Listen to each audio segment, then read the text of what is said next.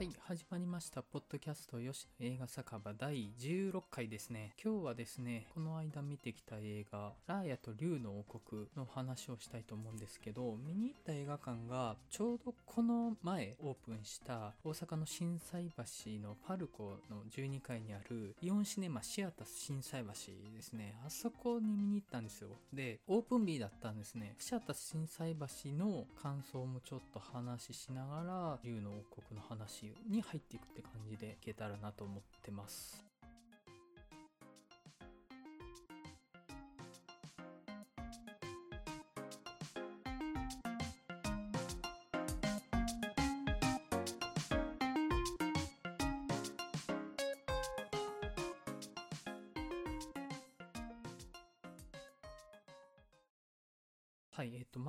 アタス心斎橋なんですけど、結論から言うと、ちょっと今のところあんまりいい印象がなくって、映画館自体のスペックを言うと、全7スクリーンの382席かな。で、全体的にもともとあった建物の中に作ってるから、箱としては大きくないんですよね。正直座席数は少ない印象で、全体的にあの、ラグジュアリーな感じの内装であるとか、映画館の入り口もそんな感じにしてあるんですけど、足を伸ばせるコンフォートシートとか、リクライニングで角度調整できるシートとか、あともう9席しかない音響とかもいいグランシアターっていうところがシアターがあるんですけど、ちょっとね、初日がね、全然お客さんいなくて、で、僕が竜の国見た回も貸し切りだったんですよね。ちょっとまずその、映画館オープンの日にお客さん全然いないようなやり方っていうのがちょっとどうなのっていうのがあって、コロナ禍の状況もあったりして、まあ、サイレントスタートみたいな感じにしたかったのかもしれないんですけど、興行じゃないですか。あの、エンターテインメントじゃないですか、映画って。いくらなんでもね、その、スタートダッシュというか、華やかな感じを見せる気がないっていうのは、ちょっとあまりに印象としては良くなかったんですよね。もちろん、混み合ってない静かな映画館で映画見たいみたいな気持ちもあるんですけど、そうやって基本的に映画館っていうものある程度混み合ってる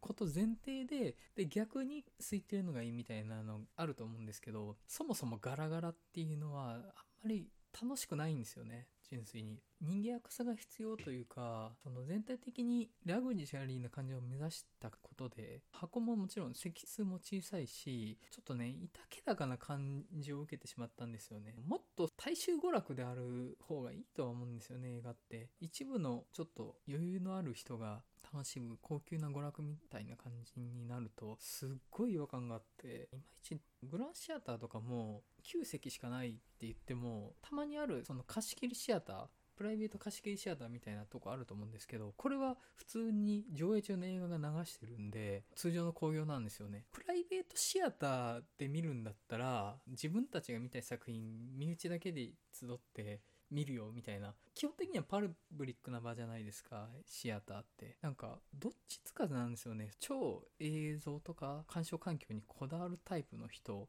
がターゲットなのかなっていう風に見たらにしてはちょっとあんまりにラグジュアリーな感じを目指しすぎてオタク感がないんですよね。うん。でオープンタイミングの上映作品もちょっとあんまりゴリゴリの映画ファンに詰めかけさせるみたいな作品チョイスがいまいちできてなくて一番の対策はラエと竜の王国なんですけどとかねある人質生還までの398日劇場版ポケットモンスターここ。新解釈三国志。イルミナティ世界を操る闇の秘密結社。グレイテストショーマンスタンドバイミードラえもん2滝沢歌舞伎ゼロ。2020ザ・ムービー。バファロー66ボヘミアン・ラプソディ蘇る三大テノール永遠の歌声。えっとねちょっとあまりにマイナー思考によってる感じがあってていうか、ちょっと目玉がないですよね。バッファロー66もなんでいきなり来てるのかわかんないし、ボヘミアン・ラプソディとか好きな人は好きだけど、だったらそのちゃんとボヘミアン・ラプソディをやるってていうのを盛り上げてほしいなというか、ね、大衆向けというにはあまりにかしこまってこじんまりとした感じだし、こだわってるというには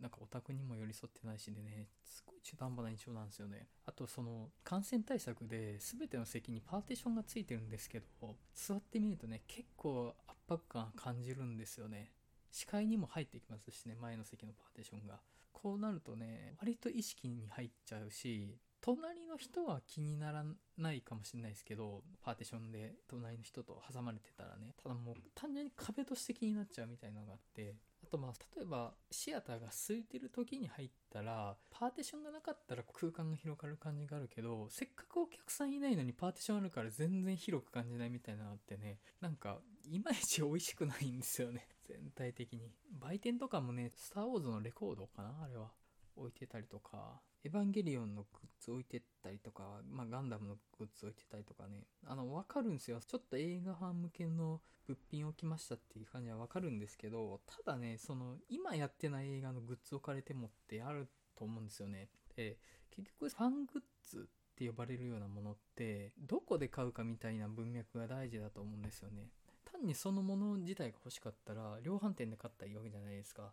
そっちの方が品揃いしやすいし、わざわざ映画館で買うってことは、今やってる映画を、その見た感動の流れでそのグッズを買うであるとか、そういう文脈みたいなのがいるわけですよ。で意味もなくエヴァのグッズ置いてたりとか、映画ファン、映画オタクの人たちの大雑把なね、なんかペルソナを設定して、そういう人たちってこういうグッズ買いますよねっていうのを、今やってる映画と関係ない文脈で置いても、それ買わないでしょ。なんかね、甘いというか、うん、わかんないですね。日本シネマの系列なんだから、もう対策映画やると思うんですけど、対策映画やるには箱が小さいから、賑やかさも出せないし、ちょっとコンパクトな箱で少しマイナー思考を目指すにしても、マイナー思考を目指すんだったら、もう今はね、やっぱりその、キャラが出ないと難しいと思うんですよね。まあ、例えば、塚口三三劇場であるとか、シネマート心斎橋であるとか、作品選び以上のキャラクターを持って映画館ってあると思うんですよね。あと、純粋に本当に小規模のマイナーな映画を上映するシネリーブル梅田とか、テアトル梅田とかね、そういう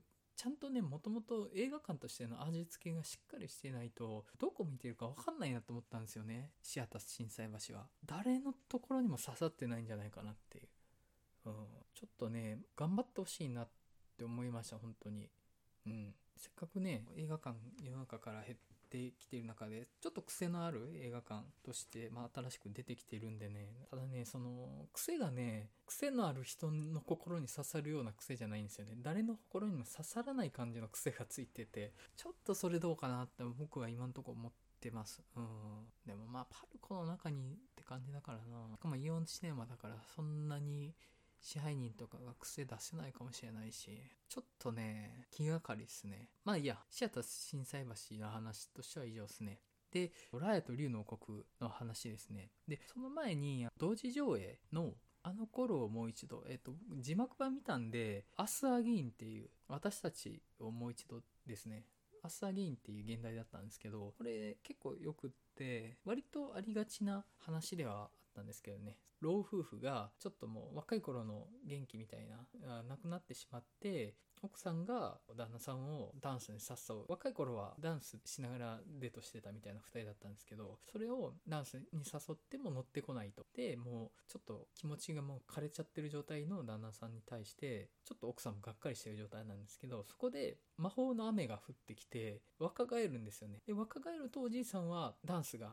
再び踊れるようになって、そこで奥さんと再び若い頃のようにダンスを踊るんですけど、そこで雨が上がっちゃうから、置いてた後の自分たちに戻っちゃうみたいなのが、その後の展開の中であって、一度若返ることで、今置いてる状態で自分をもう一度見つめ直すみたいな、よくあるタイプの話なんですけど、とにかくダンスシーンが軽やかで気持ちよかったっていうのと、えっとですね、その、ラストですよね。僕はいいなと思ったのが、まあ、雨が上がって、おばあさんは別に老いてる今の自分、そして自分たちのことそんなに悪いものだとは思ってないんですけど、おじいさんは若い方がいい若い方がいいって、その魔法の雨が止んでいってしまうのを追いかけていくんですよね。おばあさんをほったらかしにして。で、そこで、おばあさんはほったらかしにされたことに対してがっかりしてしまうんですけど、もう雨は海の向こうに雲が行ってしまって、雨の力で伺えることはできない状態になってしまうんですけど、そこでおじいさんは今の自分がどういう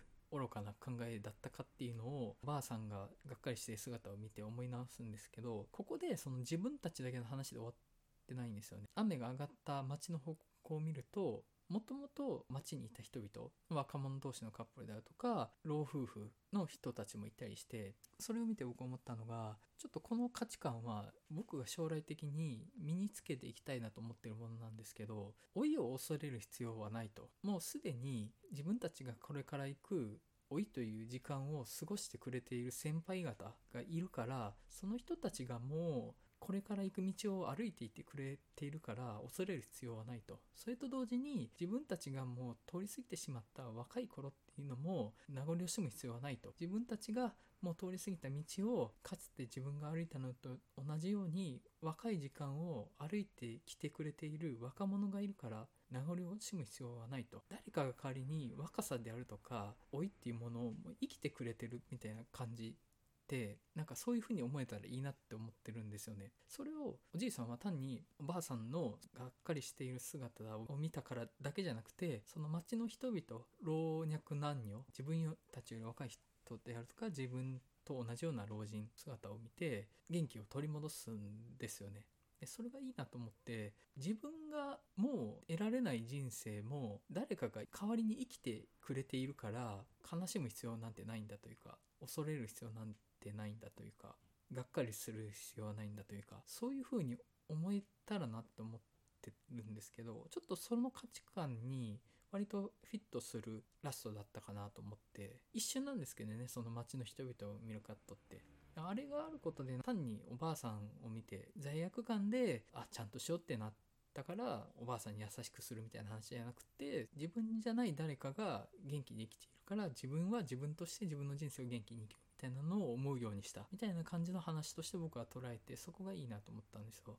あとねこの「アスアゲイン」のいいところはねあのこの夫婦が夫が白人で妻が黒人なんですよ。ちょっとさっき旦那さんと奥さんって言い方入れちゃいましたね。ちょっとやっぱりね慣例的に使ってる言葉って口滑らかに動いちゃうから言っちゃうんですけどできればね夫と妻って言い方にしていきたいんですよね。自分の口癖としても。ちょっと今回今から直します。はい。えっと夫が白人で妻が黒人なんですよね。でやっぱりディズニーのアニメでこれまで見た中では基本的に人種って揃ってたと思うんですよ夫婦って。僕が見た範囲でですよ。もし他にあったら申し訳ないんですけど。当然白人は白人の夫婦黒人は黒人の夫婦っていう人種同士で固まったものとして関係がつながれていくっていうものこれまでの歴史の中で当然そうだよねっていうことでアニメーションも当然そういう風に作られてきてたと思うんですけど意識的にいやそうじゃない風にしていこうってやったのかそれともいやそうじゃないのが今のスタンダードだよねっていう意味合いでやってるのかは分かんないですし両方の意味合いかもしれないんですけどしれっと出てくるんですよね白人と黒人の夫婦っていうのは。なんかこの、いやなんか今までやってましたけど、みたいな感じでしれっとやってくる感じ。でその自然さがいいなと思って、あまりこれ見よがしではないと。そこがいいなと。こういう風に描かれるとすごく気持ちいいというか、それを見た人、特にまあお子さんとかが、それをそういうものとしてキャッチしてくれる。で、次の世代にそういうものっていうものを、そういうものとしてそのまま受け継いでいくみたいな感じになったらいいなと思うんですよ。ただもしかしたら、まだ見た多くの人が、あ、黒人と白人の夫婦を描いて、ちょっとメッセージを持たせてるんだなっていう風に捉えてしまう段階かなと思うんですよね。現状だと。自然にやろうとはしてるんですけどね。僕もそういう風にはそのメッセージだなっていう風に見たのでまだまだってことですよねそれがメッセージでなくなったら本当なんですよきっとからまだメッセージの段階では不十分なんですけどだからといってメッセージをやらなくていいわけではないと思うのでメッセージじゃない風にメッセージを入れていくみたいなあの自然さがすごい良かったですね。はい。でえっ、と本編ライと竜の国ですけどうんあのめっちゃ良かったですね。うん、まず世界設定ですよね。東南アジア風ファンタジーですね。あのディズニー最近ヨーロッパ圏の文化とか歴史に根ざした物語っていうのからちょっとそのアジアであるとか別の地域に舞台のモチーフを振ってきてますよねモアナとかそうですあれも完全にそのポリネシアって言ったらいいのかなあの地域って環太平洋の地域の人々をモチーフにしたものでしたし、リメンバーミー、あれはまあピクサーか。あれはそのメキシコでしたもんね。で、ベイマックスは日本がモチーフだったしで、もともとムーランとかで、あれは中国だから中国とかアジアとかを扱ってましたけど、より違うところに行くというか、これまでは比較的マイナーな題材だったたものに踏み込んでいこうとしてるっていう感じって言ったらいいですかね。で、そのモチーフが東南アジアなわけなんですけど、この世界設計がね、本当に素晴らしいんですよね。もともとその竜と人間が共存してて、一つだった世界が魔物みたいなのが現れて、それから世界を守るために、まあ竜は自分を封印して魔物たちも抑え込んでるけれども、残された竜の力を人間同士が奪い合ってしまう。で、人間の国は一つだったものが五つに分かれてしまうとモチーフとしてすごい神話的で分かりやすいですし、このね、それぞれのね、分かれた国がすごいいいんですよね。ファンタジーとしてね、本当にワクワクして見れる。で、単純にその東南アジア風ファンタジーだけじゃなくって、ひとひねり入れてくるんですよね。例えば、アルマジロみたいな主人公ラーヤの相棒のトゥクトゥク、まあ、乗り物 トゥクトゥクですね。が、まあ、アルマジロなのかな？あれは。アルマジロ。背中にアルマジロのような甲羅を持ってる生き物。で、こいつがまあ丸まって回転するんですけど、これをバイクみたいにしてラーヤが乗るんですよね。どうやったらそう乗れるのかってよくわからないんですけど、なんかバイクみたいに乗れちゃうんですよね。で、人間の国が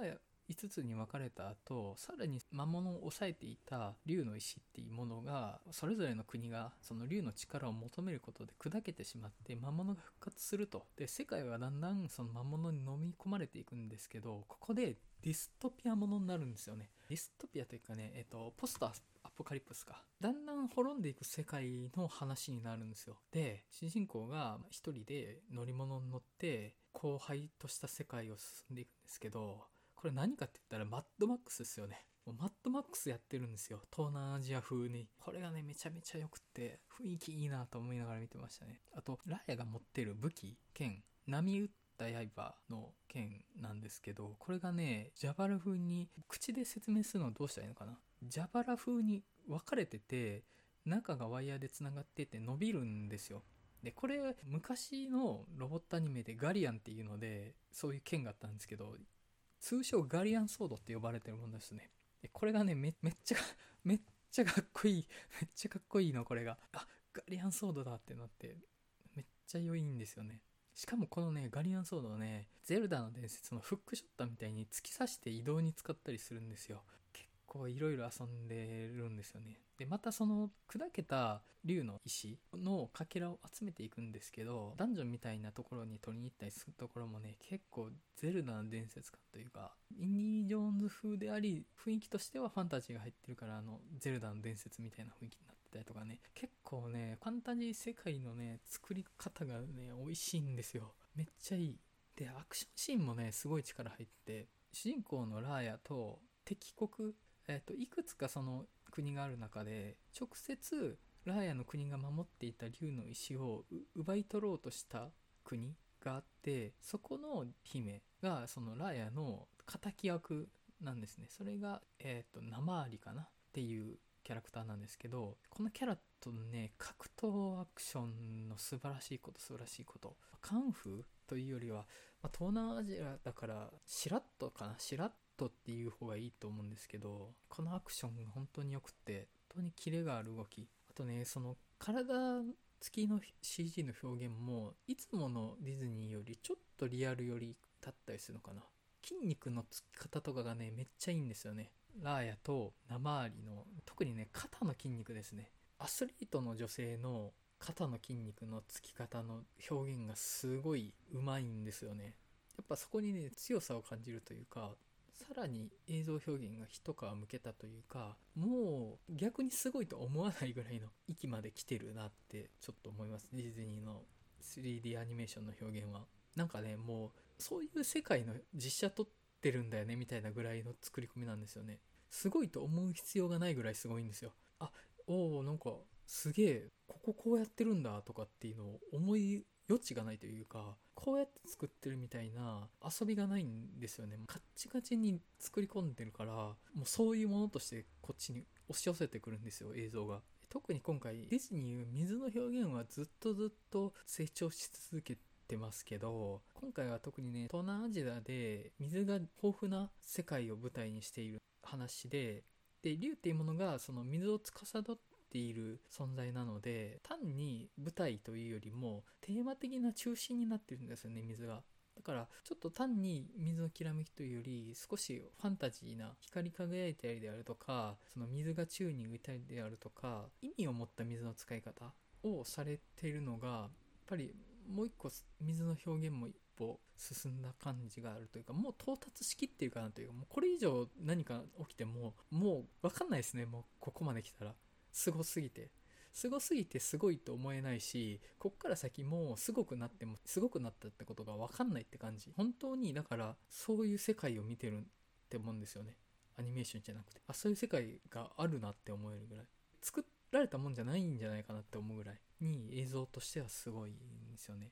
でちょっと今更ながら映画 .com の解説読んでおきましょうか。解説。竜の王国を舞台に少女の戦いと成長を描くディズニーの長編アニメーション。聖なる竜たちに守られた王国。人々が平和に暮らすその王国を邪悪な悪魔が襲った。竜たちは自らを犠牲に王国を守ったが残された人々は信じる心を失っていった。500年の時が経ち王国を再び魔物が襲う。聖なる竜の力が宿るという。竜の石の守護者一族の娘ラーヤは王国に平和を取り戻すため姿を消した最後の竜の力を蘇らせる旅に出る。監督はアカデミー長編アニメーション賞を受賞したディズニーアニメベイマックスのドン・ホールと実写映画ブラインドスポッティングのカルロス・ロペス・エストラーダ。2021年3月5日から劇場公開と同時にディズニープラスでも配信。劇場では短編「あの頃をもう一度」が上映されると。えーとまあ、概要さっきも僕が言ってた感じの内容なんですけどで話ですね話がまあちょっと偶話として非常に示唆的でよくできてたかなっていうのが竜の力を人々が奪い合って国が分かれたっていうのはこれは不信感であるとかまあ分断って言っていいんですかね。互いが互いに信用していないことで生まれた断絶が世界全体を悪い方に導いてると。でここでまあその悪魔っていう存在が出てきてるんですけどたまにフィクションで描かれる対立している人々も共通の敵が現れれば団結することができるみたいなモチーフ。例えば、ウォッチメンですね。ヒーロー映画の、まあ、元、原作はビジュアルノベルのウォッチメンなんかにもフィーチャーされてる考え方なんですけど、そうはならないんですよね。このラーヤと竜の王国の中では。結局、何か世界を滅ぼすような大問題が起こったとしても、人々は世界が滅びるより自分たちのコミュニティを守ることを優先して、むしろ奪い合うようになるっていうことが描かれてるんですよ。で結構これっていろんなものに重ねれるかなと思うんですよね。例えば気候変動であるとか原子力であるとかこのままみんなでこれやってても緩やかに滅んでいくだけだよねって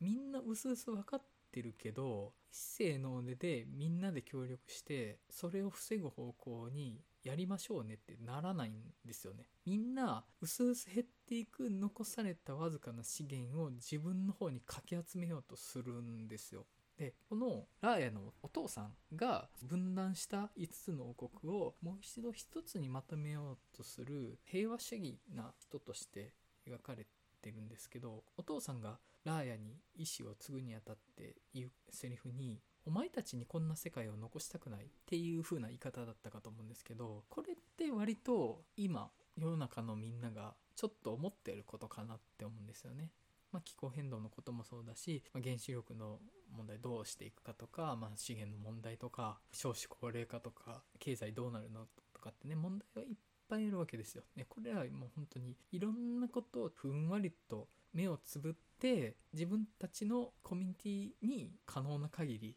資源を集めて自分たちだけは守ろうとしてるっていうののいろんな人の思惑がぶつかり合ってるのが今の世の中だと思うんですけどそういうのに対してまあ現実そうなんですけどちょっと頑張んないですかって言おうとしてるのがこの映画かなと思うんですよね。で結局その分断が生まれて悪魔が現れたまあここの順番もねどっちが先かっていうのはいまいちわかんないんですよね。この作品の冒頭で、その悪魔が現れる経緯みたいな、もともと竜と人間は共和して暮らしてて、そこに悪魔が現れて、えっと、悪魔を止めるために竜が、まあ、自分を犠牲にしたら、残された人間たちは、まあ、互いの不信感から分断したっていう風になってるんですけど、ただ、話の流れの中で、その悪魔の根源は、互いを疑う心だみたいな展開になるので、どっちが先っていうのはあんまなさそうなんですよね。ただ悪魔は全ての人にとって共通の問題共通の危機共通の破滅であると同時に全ての人が内側に持ってる猜疑心であるとか疑念であるとか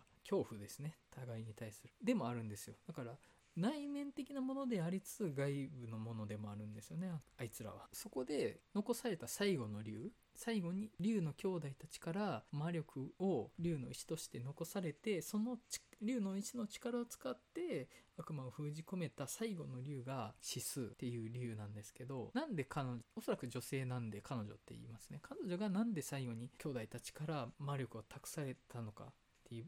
のでみんなを信じてたからだって言うんですよね。実際指数は本編中でずっとずっと他人のことを信じてるんですよ。で、まあ、結構それのせいで大変なことになったりはするんですけどでラーヤはもともと自分の国でその竜の石を守ってたところにそのさっき言った他の国の姫であるナマーリから騙されて竜の石の場所を教えてしまってそこから国同士の竜の石の奪いになって石が砕けて国完全に世界が終わっていくっていう話になっていくのでラーヤは基本的に人を信用しない人間というより人を信じたことで傷ついたことがあるから疑うようにしなければならないというふうに自分に言い聞かせてる人間なんですよねラーヤは。それに対して指数はもう徹底的に他人のことを信じると。ちょっともうその理想主義というかもうちょっと逆にダメだろうっていうぐらい危なっかしいぐらいに人を信じる人間として描かれると。で結果的に最終的に思いっきりのネタバレになりますけど人を疑ってた他者を疑ってたラーヤが人を信じる。自分を後回しにすることで竜の石は力を取り戻してその悪魔はボーンってやっちゃえるという話になるんですよね。でここの展開はいわゆるイヤボーン。気持ちが入ったらもう一発で敵やっつけられちゃうぐらいご都合主義の展開ではありますがそこはもう偶話なのでこれでいいのだろうなっていうふうには思います。みんながお互いにお互いを疑ってたから世界を滅びていきかけたけどみんなが死んじゃえたから世界は守られました。ちゃんちゃんでいいのかなと思いますこの話は。で互いを疑うことで互いを恐れることの描き方結構誠実にやろうとしてる映画でこの映画敵役があんまり悪じゃないんですよね。竜の石が砕ける原因となったナマーリが次の女王となる国はその5つの国の中でも特に強い軍事力を強い力強い組織力を持ってる国らしいんですね。ただ実際の内情はかなり苦しいと。その中で自分たちの国だけでも守らないってなった時にその竜の石の力を追い求めるんですね。そこでナマーリにラーヤを騙させてその竜の石を奪おうとするんですけどこの国の名前入れといた方が話しやすいな。えっ、ー、と、ファングっていう国。えっ、ー、と、5つの国はそれぞれ、えっ、ー、と、獣の体の一部の名前がついてるんですね。ラヤの国、もともと竜の石を守っていた国がハート。まあ、ここ英語なのかってちょっと思ったりはしましたけどね。もうちょっとその東南アジア風の五感に近い言葉でもよかったんじゃないかなとは思ったんですけどもともと竜の王国クマンドラと呼ばれる大きい国があってそれが5つに分かれてしまったと。で竜の石を守っていたのがラヤのいた生まれた国ハート。で砂漠の国テイル貿易都市タロン鍵爪ですね。で背骨のスパイン雪山です。で人工の運河のファングと。でここが敵役。積極的にラヤが集めている竜の石のかけらを奪おうとする国なんですけどファングの女王ヴィラーナはあくまでその自分たちの国を守るためにその力が必要であるとっていうスタンス。だからまあ悪いことしようとしているというよりはしょうがないこと。これは限られた資源を奪い合う生存競争だからそれを勝つしかないっていうふうに考えている人として描かれてるんですよねでそれはどの国も一緒なんですよこれは生存競争であるとでこれを自分たちの意思を奪って自分たちの国の安全を確保しなければならないというふうにみんなが思っているって感じなんですよね。そこで限られた資源を奪い合うことで結果的に全体としては悪い方に働いていると。でもそこで、じゃあ、そうは、あの、協力しましょうとはならないと。悪い方向に進むんだったら、じゃあ、相手から奪って自分たちをより安全にしようっていうふうに動くと。まあ、非常によくできた偶話だと思うんですよね実際みんなそう思って動いてるからだと思うんですけどで、まあ、ちょっとそこで複雑な面あくまで自分たちの自分の国を守りたいために石を奪ったのだとファングも。でそれはやっぱりラーヤも一緒なんですよね。あくまでラーヤの冒険の当初の目的は悪魔に襲われて石になってしまったお父さんを助けたいからなんですよね。みんな基本的にはリコ自分一人という意味ではなくて自分が所属している国コミュニティ社会だけ守りたいって思ってるんですよ。ただそこでラーヤは指数と冒険することで本当にどうしようもないお人よしの指数の人を信じる心に触れることでもともと自分の国から竜の石を奪おうとして破滅の原因となった生りを許すんですよね。これがまあその全ての解決の鍵になっていくと。でまたね生りの描き方がいいんですよ。石のかけらを集めているラーヤを追いかけるんですよね。本当に容赦なく。ただ自分たちの国に帰る時にかつて悪魔を封印するために石になってしまった竜の石像がいっぱい残された草原みたいなところがあるんですけどそこを通る時に生アリは祈るんですよね。でここで生アリはドライな現実主義者というよりは根っこに理想主義を持っている人間なんだなっていうのがちょっと匂わされると。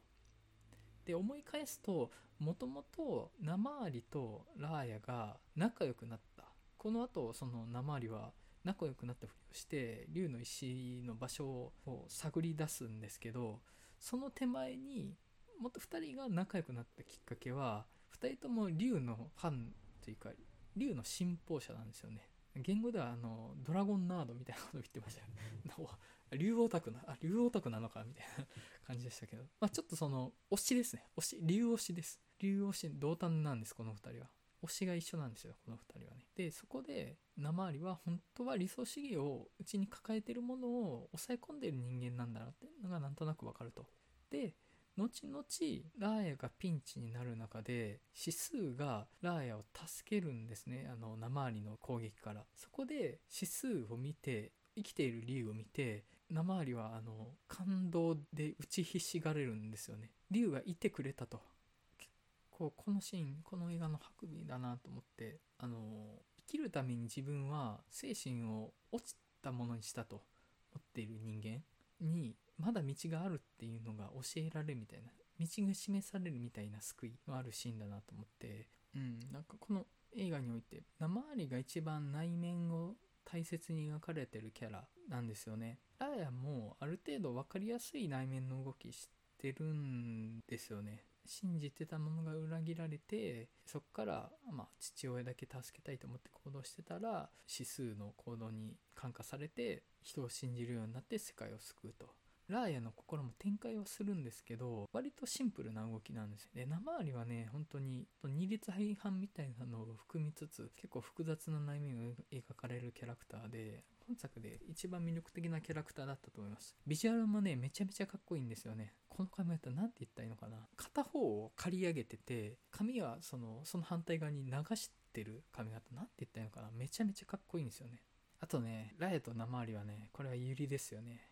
ゆり映画ですよ。ラヤと竜の子。いい感じです。あの、僕が好きな感じのバランスです、このユリは。可憐じゃない方がいいんですよね。もう、バッチバチの火花飛び散ってる感じの方がユリとして僕好きなんですよ。一般的なユリとちょっと違う見方かもしれないですけど、いいです。ユリ視点でもぜひ楽しんでいただきたい映画っすね。ちょっとね、完璧な映画とは言い難いのかなっていうふうには思ってる部分もあって、結構キャラクターいろいろ出てくるんですよ。竜の石のかけらを集めていく中で、最後が名回りの国のファングに行くんですけど、それまでにテイル、タロン、スパインっていう3つの国を回って石を集めていってそれぞれの国で仲間が増えていくんですよね。ただねちょっとね仲間の量多すぎたかなと思って まあその1つの国に1組の仲間が増えるっていう分かりやすさはあるんですよねその冒険者として。ただね最終的な人数が多すぎて一人一人の掘り下げももうちょっとできたんじゃないかな。っていうのもあるし描き込み不足というかもうちょっと見てたかったかなっていう風には見えたんですよ。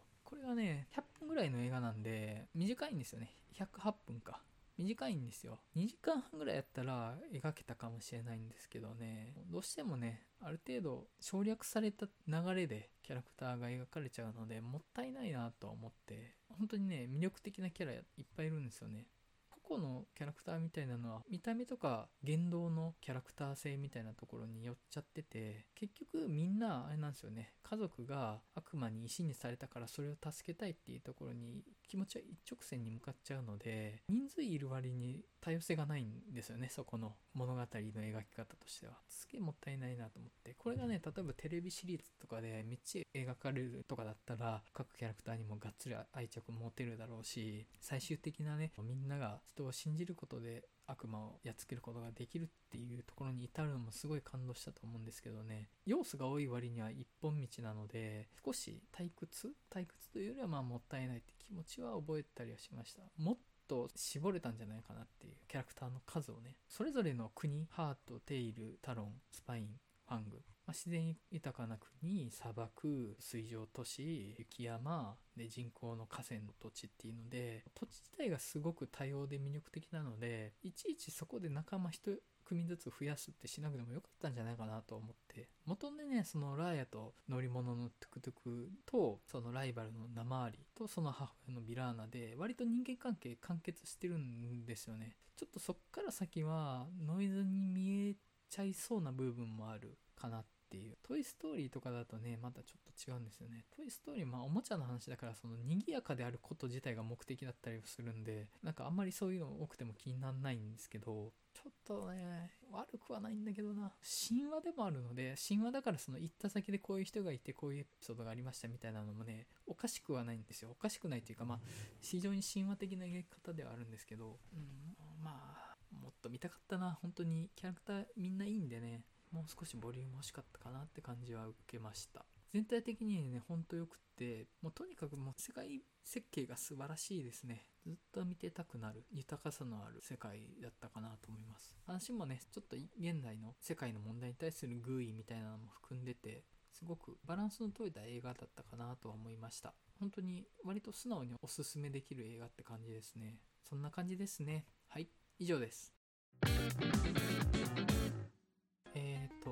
お知らせになります。これまでも何度かやらせていただいてた大阪の南森町にある日替わり店長が企画バーを1日だけ入って開くっていうカフェバー週刊曲がりにて映画の話したすぎるバー3月号を開催します。日にちが3月27日土曜日の19時から23時。場所は週刊曲がりで検索していただければ Google の地図とかでたどり着けるかとは思います。テーマが映画の冬明ける春到来の映画トーク三昧ということことで緊急事態宣言も明けて映画見やすくなった環境の中で季節の冬と映画の冬が明けたかな気持ちで映画トークを楽しめる場にできたらなと思ってます。緊急事態宣言終わったものの感染状況はまだ収まったわけではないのでしっかりと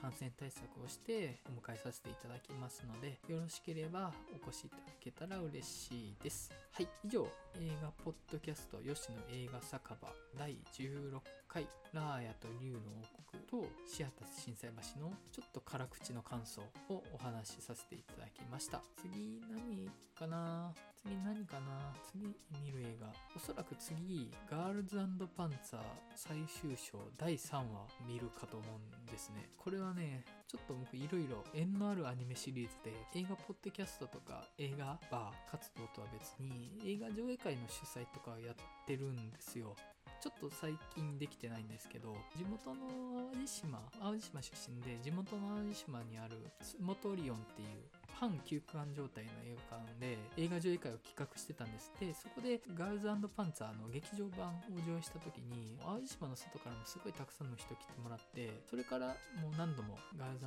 パンツァーの映画は上映してはあのご愛顧いただいてたりはしててすごい縁のあるというか単にコンテンツというよりは割とそれ以上の思い入れを持って接してる作品なんですよね。ガールズパンツァーって僕にとって。もしかしたらその辺りのガールズパンツァーを上映した経緯とか流れとか思い入れみたいな部分の話をするかもですね。その最終章第3話の感想に合わせて。あわかんないです。もし気持ちが乗ればお話しさせていただくかもしれないです。はい以上です。それではまたお会いしましょう。さよなら。